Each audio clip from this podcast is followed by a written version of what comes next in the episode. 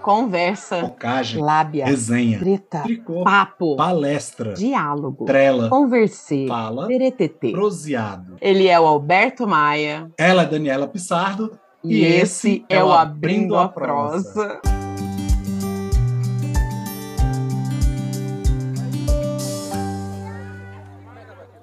Olá, galeríssima! Estamos aqui para mais um episódio do nosso podcast Abrindo a Prosa. Eu sou Alberto Maia, estou aqui com a Dani Pissardo e hoje a gente vai trazer um tema aproveitando os acontecimentos naturais da nossa humanidade. Semana passada começou o outono, terminamos o verão maravilhoso que a gente tem e começamos o outono, outono e a gente fez uma uma ligação com uma, um assunto bacana que a gente está tratando lá em nossas aulas, que é a idade do adulto tardio. É um nome muito técnico, mas que a gente vai até trazer as impressões sobre isso, e que as pessoas chamam por vários nomes, e que é, de fato, uma, uma alusão, o outono também pode ser, poeticamente falando, uma alusão a essa fase da vida também, por vários motivos, e a gente vai entender por quê. Não é isso, Dani? Abre essa prosa para a gente aí, Dani. Chega mais. É isso aí, Alberto. Olá, olá. Daniela Pissardo aqui no Abrindo a Prosa, mais uma semana com vocês. E que tema delicioso que a gente vem tratar hoje. Adulto tardio, terceira idade, velhice.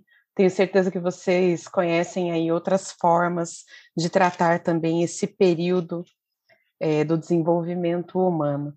Na verdade, a gente sabe que cada vez mais, seja qual for o nome que se dê para essa faixa etária, né, ou essa faixa de vivência que ela ultrapassa aí a questão cronológica, né, ela, ela vem se esticando cada vez mais, né?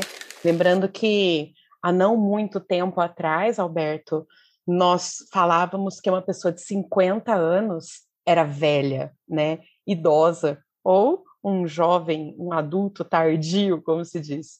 Essas categorizações, né, que na verdade elas denunciam de certa maneira, Alberto, essa inaptidão do ser humano em lidar com a degeneração natural e inexorável do corpo.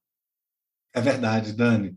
Esse assunto ele é muito delicado para muitas pessoas porque ele trata justamente da nossa do, do nosso caminhar para deixar de existir, né?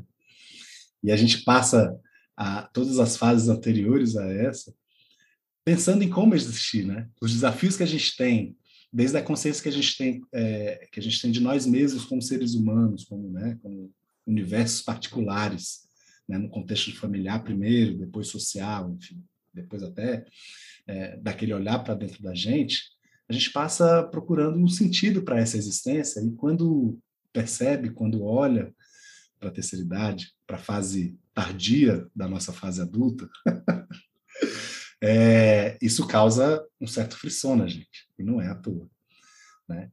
É, a própria definição, a própria, é, a própria dificuldade, como você bem falou, em, em definir o que é essa fase, ele já, ele já meio que mostra para gente, ele denota um pouquinho do que é, do quão tabu é esse assunto para gente. Né? Mas existem maravilhas é, sem fim nessa fase, e é, eu acho que a, abordagem que a gente pode dar para essa para esse nosso podcast é justamente mostrar esse verso da moeda, né, que fora do senso comum é, existe um brilho muito grande, existem ensinamentos preciosíssimos e que para a gente que ainda está a caminho dessa fase é, tem que estar tá atento para não, não precisar se preocupar com isso somente lá, não é isso? É, eu acredito que estar atento é pré-requisito para qualquer fase do desenvolvimento humano, né? A atenção, ela impossibilita até a pessoa de ter memória.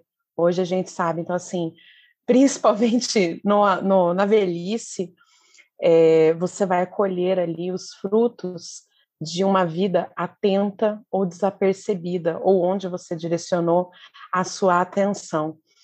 Uh, quando você disse, Alberto, a preocupação em em existir. É, quando o ser humano, ele, quando essa pessoa, né, beirando ali, normalmente existe até a denominada crise da meia-idade, né? Hum, né? Quem nunca, a crise, da, quem nunca ouviu falar e quem não passou por ela passará, né? É, quando a pessoa tem esse olhar para a crise da meia idade, que é bem aquela parada, aquela olhada para trás e ver que você talvez já não tenha o mesmo tempo que você viveu para frente, né? Uns questionamentos que você faz.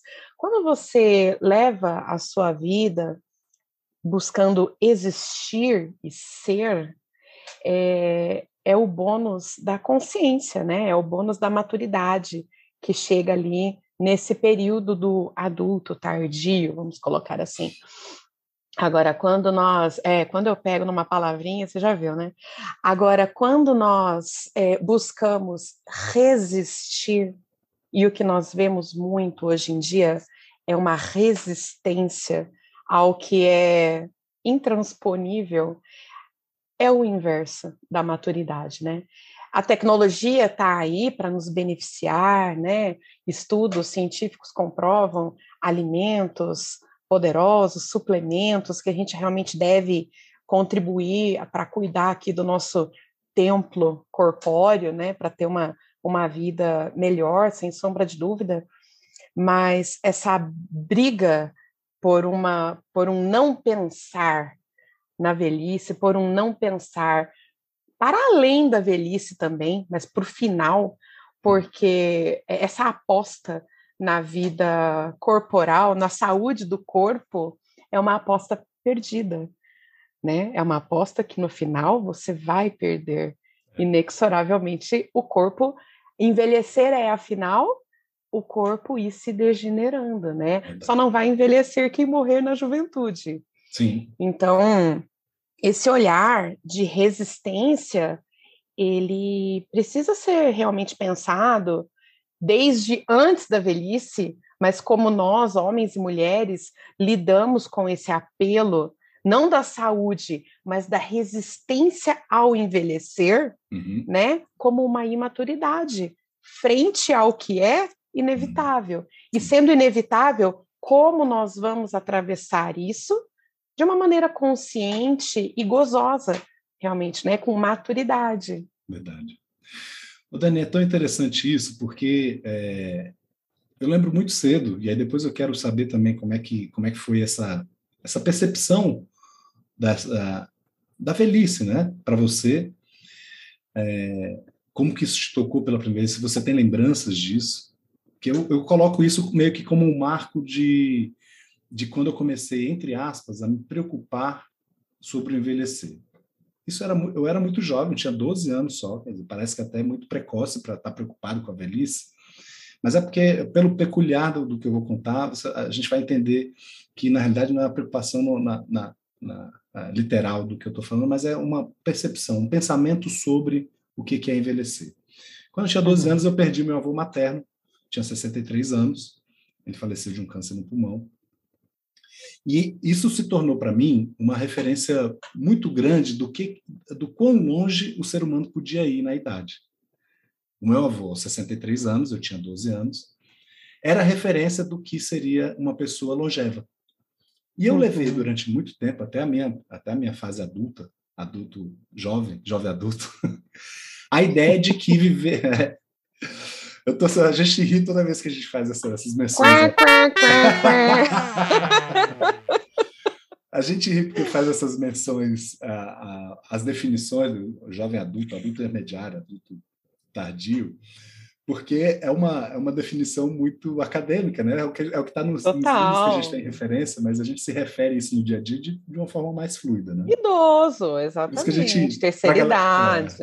Para a galera entender essas risadinhas aqui quando a gente fala adulto é. tardio, não é por conta do adulto tardio, é assim do, do que a gente conversou antes para poder trazer essa prosa para vocês aqui. Ah. Os bastidores. Os bastidores, sempre. Então, eu fiquei com essa referência durante muitos anos de que eu viveria até os 63 e que era o suficiente, estava muito bom. 63 anos eu teria vivido demais, né?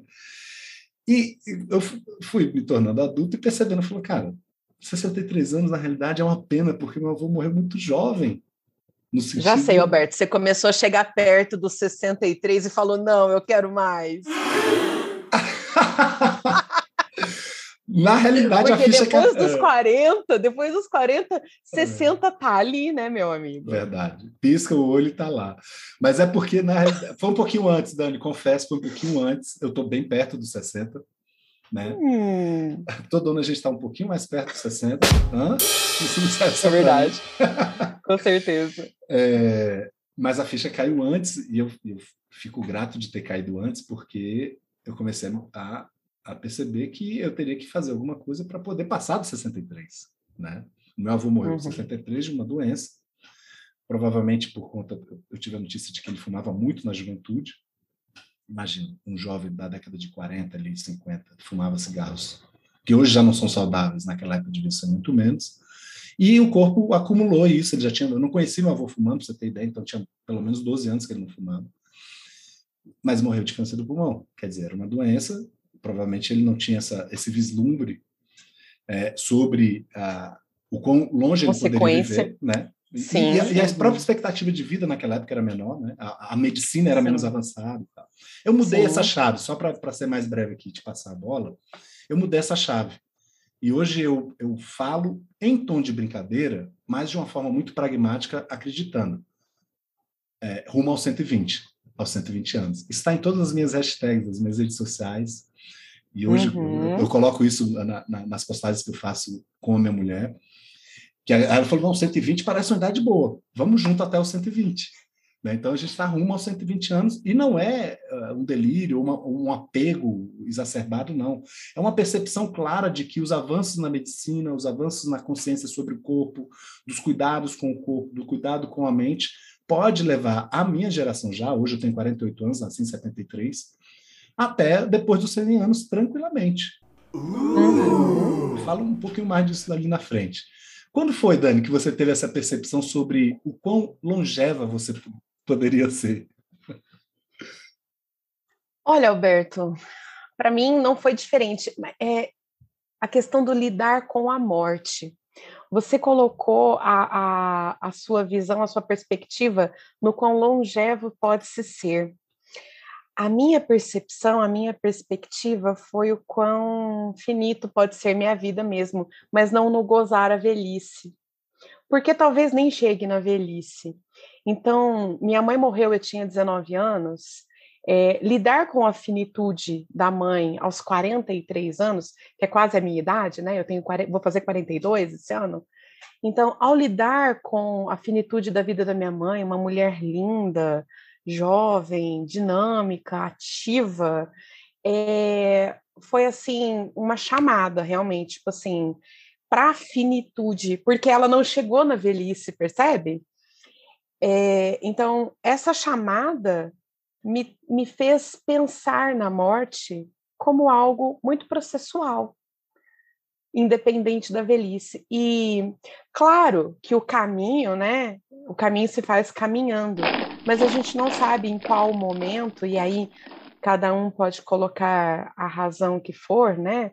A religiosidade, a ocasião, ou de uma forma nihilista também, né? Simplesmente aconteceu, mas nós, a verdade é que nós não temos controle sobre todas as circunstâncias, a não ser sobre as nossas ações. Né? Então, cuidar da saúde, tomada de decisões maduras, né, tomadas de decisões conscientes, de corpo e mente presente, são coisas que nos cabem ao controle, mas as circunstâncias que permeiam ali, a gente não tem. Então, é, o que eu percebo, inclusive em sala de aula, e mesmo com meus pacientes, é como o ser humano vem se distanciando da ideia do pensamento na finitude. E o que que promove essa fuga, né? Por que, que a gente foge do que é óbvio? Né? Por que, que a gente evita pensar em algo que é óbvio? Você, como uma pessoa muito pragmática, né, Alberto? É, eu queria ouvir realmente a sua opinião, defendendo aí esse lado mais é, que observa os fatos mesmo, porque simbolicamente falando, retoricamente falando, evitar pensar em algo que é tão processual, é denúncia de uma fuga, é denúncia de imaturidade. Porque se, como lá no começo, né? se tudo caminhar processualmente, obviamente a gente vai envelhecer. Mas envelhecendo ou não, a vida é finita. E por que que hoje ainda em debates familiares ou entre rodas de amigos, né? Quando a gente fala assim, nossa, ó, quando eu morrer, vou falar uma coisa assim, bem peculiar aqui da minha realidade. Sim. Eu decidi que eu não quero ser enterrada, que eu quero ser cremada. E quando essa conversa, raras vezes, né, foi para. A gente também vai conversar sobre isso com as pessoas apenas que, que se é pertinente falar, né? E aí, quando eu vou externar isso, algumas pessoas falam: não, nossa, credo, mas que papo, hein? Vamos falar sobre isso? Não, vamos falar sobre outra coisa. Por que não? Por que não falar por algo, não falar de algo que é ali, ó, é tangível, vai acontecer, não tem como, é irrefutável, né, Alberto? Em termos é, pragmáticos. Por que um ser humano tende a fugir desta conversa? Pode chamar isso de negação, Dani? Total. Sim, né? é Total, verdade. uma fuga, né? É. Na realidade, é... eu acredito que está muito relacionado à ideia da inexistência mesmo, da, da... e aí até falando já sobre o aspecto sobrenatural, que, quais são o que, que nos espera após a morte, enfim. Ah, seria, seria, acho que seria assunto não só para um episódio, mas para uma temporada inteira de podcast. Falar sobre o para onde vamos, né?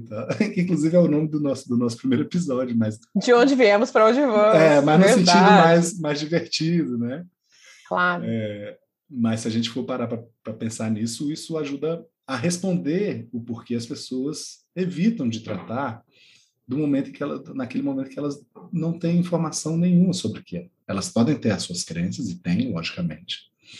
É, acreditar em determinadas coisas, ter a sua fé de que é isso e pronto, isso faz bem para as pessoas e, e tá ok, lógico.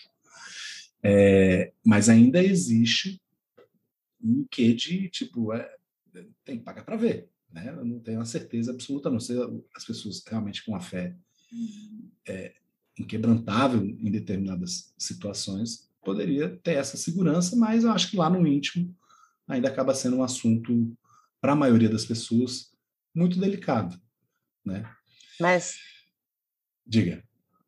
Perceba, novamente, ali aquela coisa de não termos controle sobre as circunstâncias externas, né? A minha postura madura ela não deve depender das circunstâncias externas. Então, Verdade. eu viver considerando que a minha vida é finita, independente de, de é, ressurreição, reencarnação, uhum. transcendência, finitude material apenas, independente do destino que aquela pessoa acredite, né? É maturidade pensar, diga. É, não, é porque nesse, nesse rol de possibilidades no pós-morte tem inclusive acontecer nada, né? Temos que acreditar. Exato, foi o que eu falei, é, finitude é. material, é, exatamente. E, finitude e unicamente material, é. Assim, mas essas são circunstâncias nas quais o homem não tem controle nenhum. Uhum. Né? Então, Nem, nenhum é. controle sobre as circunstâncias. Agora, não é porque eu não tenho controle sobre as circunstâncias externas que eu não tenho responsabilidade sobre a minha a minha posição, né, o meu lugar no mundo. Sim. Então, se eu sei que algo vai acontecer inexoravelmente, logo eu devo planejar esse caminhar. Você sabe que vai faltar água lá na frente na sua viagem. Uhum. Então, por que, que você não faz o estoquezinho ou você já não pensa sobre a falta de água, como vai ser? Eu vejo realmente, Alberto, como uma, uma imaturidade, a fuga dessa, dessa reflexão. Quando a gente pensa só no hoje, sabendo que o próximo passo, inevitavelmente, na velhice, na juventude ou na maturidade é, da terceira idade, seja o final da vida, me embananei aí com os nomes, né? Mas a verdade é que não importa a etapa do desenvolvimento humano, a finitude da vida é um fato. Então, sendo um fato que não é possível lidarmos com ele ou controlarmos ele, ignorar a existência desse fato é, de certa maneira, é, sermos imaturos frente à presença da vida. E, e, quando nós fugimos, nós optamos viver numa ilusão. E quem vive de conto de fada, de ilusão, não é adulto. É, é, é, engraçado, porque se, se, se as pessoas parassem para refletir sobre a, a impossibilidade de ter outro filho. Não existe outra possibilidade. Costuma-se dizer que a única certeza que a gente tem na vida é essa. E se diz por, por um motivo óbvio. Né? Se todo mundo parasse para pensar em algum momento da sua vida, das suas reflexões, da sua revisão de vida, ou qualquer reflexão que você faça sobre a sua existência ou sobre como você deve se comportar ou agir nesse mundo, é, o bom senso afirmaria que isso vai fazer mais bem do que mal. Né? A, Certeza. ideia, a ideia da morte te fazer se sentir mal é, é humano e tá ok, e acontece, mas a gente consegue perceber que você lidar com o que eu quero dizer na realidade é que a inabilidade de lidar com esse assunto, ela é a tradução de inabilidades para tratar outros assuntos. Perfeitamente. Né? E maturidade, traduzindo. Não é, não é, só a morte, né? A morte é, uhum. é o mais um assunto, e talvez o mais sério deles, o seu compromisso mais é, é, certo, o mais certo de todos. O dia mais tá, importante da sua vida. Entendeu? Que você quer, é, e que você está querendo evitar tratar desse compromisso, sendo que desse você não escapa. Né? Exato. Você está procrastinando uma, um, tratar desse assunto quando você nega Exato. tratar dele. Porque você vai. E o que, que significa tratar desse assunto? Significa você fazer, a partir desse momento, da percepção de que vai acabar, um dia vai acabar, você é, agir ou modular seus pensamentos e, com isso, modular suas ações, né? É, para que você tenha uma qualidade melhor durante essa jornada. Parece muito simples a gente falando, não é muito simples, tanto é que a gente está se formando na, é, numa área do conhecimento que vai justamente é, é, auxiliar as pessoas a fazerem essa, essa jornada, trazendo essas informações de, de uma forma mais clara, né, desanuviando essas ideias para que ela consiga tirar um proveito melhor dessa existência aqui, né, dessa consciência que ela tem nessa existência. E é engraçado porque, é, ao ter a noção disso, a gente consegue perceber, inclusive, um trato mais respeitoso com a fase de quem, na nossa família, no, no nosso círculo, já está nessa fase.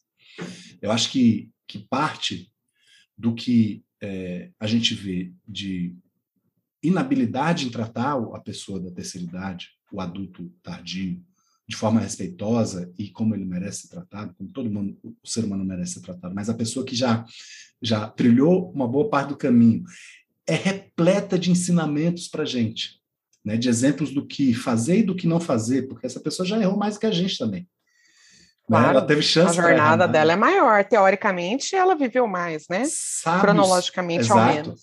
Sábios fôssemos, a gente colocaria um velhinho do nosso lado o tempo todo, dizendo aqui, o que, que você faria nessa situação? Você pode até nem considerar, mas seria de é, um sinal de, de muita sabedoria ouvir o que essa pessoa tem para falar porque a experiência de, de, pessoas que têm um tempo de jornada maior que a gente deve ser respeitada. E não é por uma questão uh, social, bonitinha e de flores maravilhosas, não. Não, sem hipocrisia. É uma questão. E aí você fazendo a menção de que eu sou uma pessoa prática, pragmática, Sim. é inclusive uhum. por aspectos pragmáticos. Você, você tem que tirar claro. a lição da onde a lição já foi dada, para quem a lição já foi dada. É dali que você vai tirar as melhores lições. Sim, é verdade, Alberto. Apenas rebatendo aqui, vou me usar de uma, de uma vista da Gestalt terapia, uhum. que, que defende assim que nós temos a idade do Cronos e do Kairos, né? Nem todo é, idoso, eu me recuso a ficar falando adulto tardio, nem todo idoso, é porque eu sou dessas, nem todo idoso ele vai ter essa sabedoria da vivência. Até porque, então, assim, só para elucidar, né? Alberto está rachando o bico de dar risada. Ô, só para elucidar. Oi. É só porque eu já estou pensando na edição do podcast, tudo que eu vou fazer aqui. Ah, tudo bem. Vai ficar massa. tudo bem. Tranquilo. Tá, ótimo, beleza. Ó, oh, joinha. Ficou massa, a pessoa já ouviu já o que, que eu pensei. Lá, então, desculpa. assim, o Kairos é aquela idade, não é a cronológica, o Cronos é a cronológica, né? A idade é, passada dos anos, então, nossa idade cronológica, minha idade cronológica é 41 anos, enquanto que o Kairos é a forma como aquela pessoa se comporta, como que ela se apresenta, a idade que ela tem ali na essência humana dela. O meu Kairos é mais jovem, obviamente. Ok, uhum. mas nós temos, então, é, inclusive, uma fatia muito clara de que não é só a morte que é evitada, né? A velhice é puxada, mas como estudamos, inclusive, né, Alberto? A adolescência é uma construção social também, que há menos de 100 anos não existia. Então, o homem contemporâneo, inclusive nessa perspectiva é, pragmática, ele tende a ficar puxando para que as fases do desenvolvimento humano protelem o máximo possível o que é inevitável, né? Como se isso fosse possível. Na verdade, é uma grande ilusão, uma grande utopia e uma grande forma da gente perder o valioso e único bem irrecuperável, tempo. Né?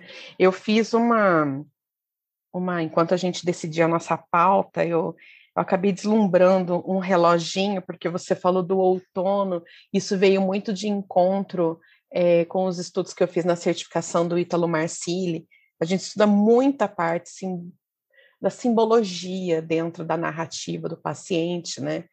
E a força que existe em todos os elementos da natureza é, e em todas as forças naturais na, na, perspectiva da vida individual também. Quando você fala, né, das quatro estações do ano, primavera, verão, outono, inverno, a primavera e assim, o ano tem 12 meses, né? Tenta, fecha o olho aí, você que está me ouvindo, tenta imaginar essa pizza que eu vou uhum. narrar para você. Então, o ano tem 12 meses, nós temos quatro estações, logo, cada estação é formada por três meses. Então, se o ano nasce na primavera, uh, nós temos ali três fatias: um terço de primavera, dois terços de primavera, três terços de primavera. Fazer uma associação na primavera como se fosse nossa primeira infância ali, né? Então, um terço de primavera, bebê, segundo terço de primavera, criança ali ainda muito dependente, terceiro terço da primavera, uma criança já apta, já naquela infância plena. E aí nós vamos para o verão. Já vem aquela mesmo esquema, né? Verão tem a fatia número um, número dois, número três, até a gente fechar essa pizza toda com verão, outono e inverno. Rapidamente, então, verão, pré-adolescência, adolescência e um jovem adulto, plenamente ali com vigor hormonal, intelectual, saudável, né? Assim se espera, um jovem potente, ativo e funcional. Quando nós chegamos no outono, essa fase linda, não só é, na, na, na, perspectiva da, da, do período mesmo, me fugiu a palavra agora de contemplar, né? Como é bonito você olhar as folhas caindo. Aqui a gente não tem tanto outono como a gente tem no hemisfério norte, mas em alguns estados do Brasil a gente consegue olhar o outono. Aqui na nossa região, né, Alberto? O outono também é muito bonito, porque fica tudo douradinho, chão queimado, né? A nossa grama fica douradinha. Então já é aquela, começa maturidade descendo, né? Já não está em pleno vigor. Nós ainda temos seis etapas dessa pizza. Então, a primeira do outono, um adulto jovem, né? Ele vem lá do verão como um jovem adulto, agora ele é um adulto jovem, sendo a segunda um adulto maduro, plenamente maduro, e a terceira fatia que precede a terceira idade como um adulto tardio. É um adulto que ele já está se preparando para essas três últimas etapas. E não querendo adentrar no inverno, mas só para fechar esse ciclo rapidamente e contextualizando até com o que nós estamos estudando, né, essa questão da, da terceira idade e de todo o respeito que merece essa, essa etapa do desenvolvimento humano, essa, esse primeiro disquinho do inverno, que representa a terceira idade, é uma terceira idade ali funcional. E hoje é o que mais nós temos, né? Adultos, idosos que antigamente já eram muito idosos e hoje a gente vê uma funcionalidade plena em homens e mulheres de 70 anos, tranquilamente sendo capazes e funcionais, inclusive é, de trabalhos, de, de atividades intelectuais e físicas também. Essa segunda pizza já vem lidando com a disfuncionalidade. E acho que para arrematar, Alberto, apesar de estarmos referenciando o outono, a última pizza do inverno, ela vem justamente fechar com o que você falou, essa preparação e aceitação para o que é inevitável, né? Como que você acolhe esse desfecho final da sua vida? A gente pode olhar para essa simbologia toda como etapas da vida, ok? Infância, plenitude madura, é, a, a, a pré-velhice, né, o adulto tardio e a velhice. Mas a gente pode olhar para isso também sobre perspectivas menores, para que a gente não tome consciência, porque é muito triste quando a gente conversa com uma pessoa num leito. Eu, eu vivi um ano dentro de um hospital e, e eu, eu sempre gostei muito de conversar com pessoas da terceira idade. Muito, muito, muito, muito, muito, muito. E a coisa mais triste que tem é quando você pergunta, né, para uma pessoa da terceira idade o que, que ela se arrepende, é, o que, que ela gostaria de ter feito que ela não fez. Então, esse olhar para a morte, esse olhar para a finitude, independente de crença, esse olhar para o que vem após, né? Seja uma fé, seja uma esperança de uma próxima vida, de uma vida eterna, ou de um nada, como couber, como fizer sentido ali para cada um, ele, quando ele vem sendo tratado durante a vida inteira, ele é construído com, com alicerce, né? E com profundidade. Porque você já viu construir uma casa, Alberto, a partir do chão? Sim. Como que se constrói, né? A gente tem fundação. Base. Então, a fundação, né, que está para além da base, né, ela está profunda ali. É fundação, não é? Que chama aquelas estacas que estão é, abaixo. É, sobre né? a base você coloca a fundação, a, a base está sobre a fundação, exatamente. Exato, então. então. Assim, essa fundação ela vem sendo formada desde a infância, né? Com os pais, com a escola. Esse pensar é um pensamento crítico também. Então, que a gente possa, aí, no nosso papel como psicólogos, como amigos, como filhos e como pais, poder tirar né, essa, esse tabu do falar sobre o fim, do falar sobre a morte, do falar sobre a velhice e por que evitar a velhice. Porque, como você mesmo falou, né, Alberto?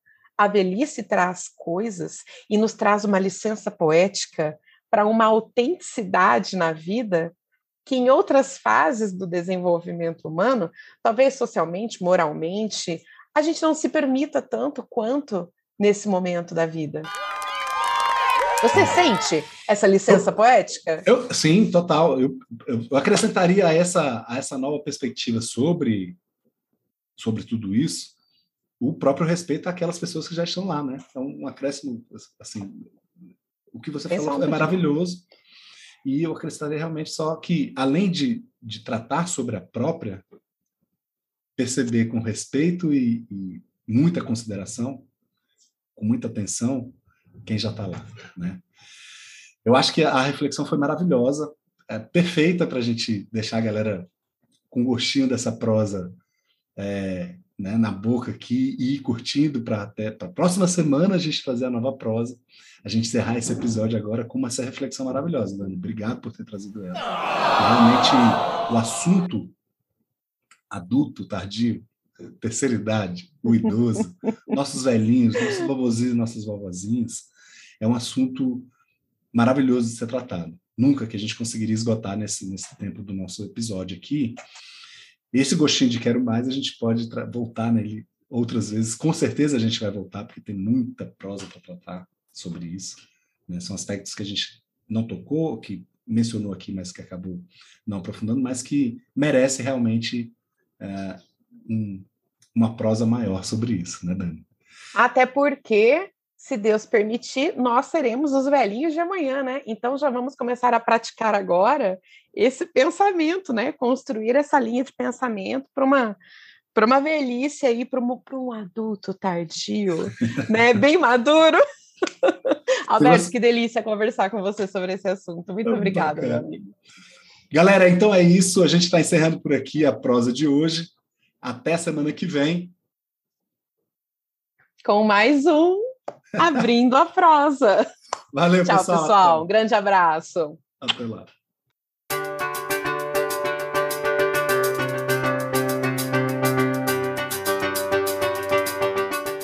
Bem, pessoal, estamos encerrando a prosa por hoje.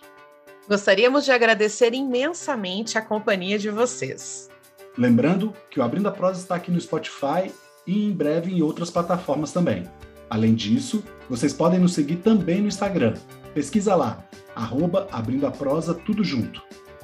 Lá no Instagram vocês podem acessar trechos dos episódios, sugerir novas prosas, convidados e dizer tudo o que gostariam de ouvir aqui. Não se esqueçam de clicar no sininho para não perder nenhum episódio saindo do forno. E pode chamar no direct, porque a gente gosta mesmo é de uma boa prosa. Os episódios são publicados toda quinta-feira. Esperamos vocês! Até lá com mais um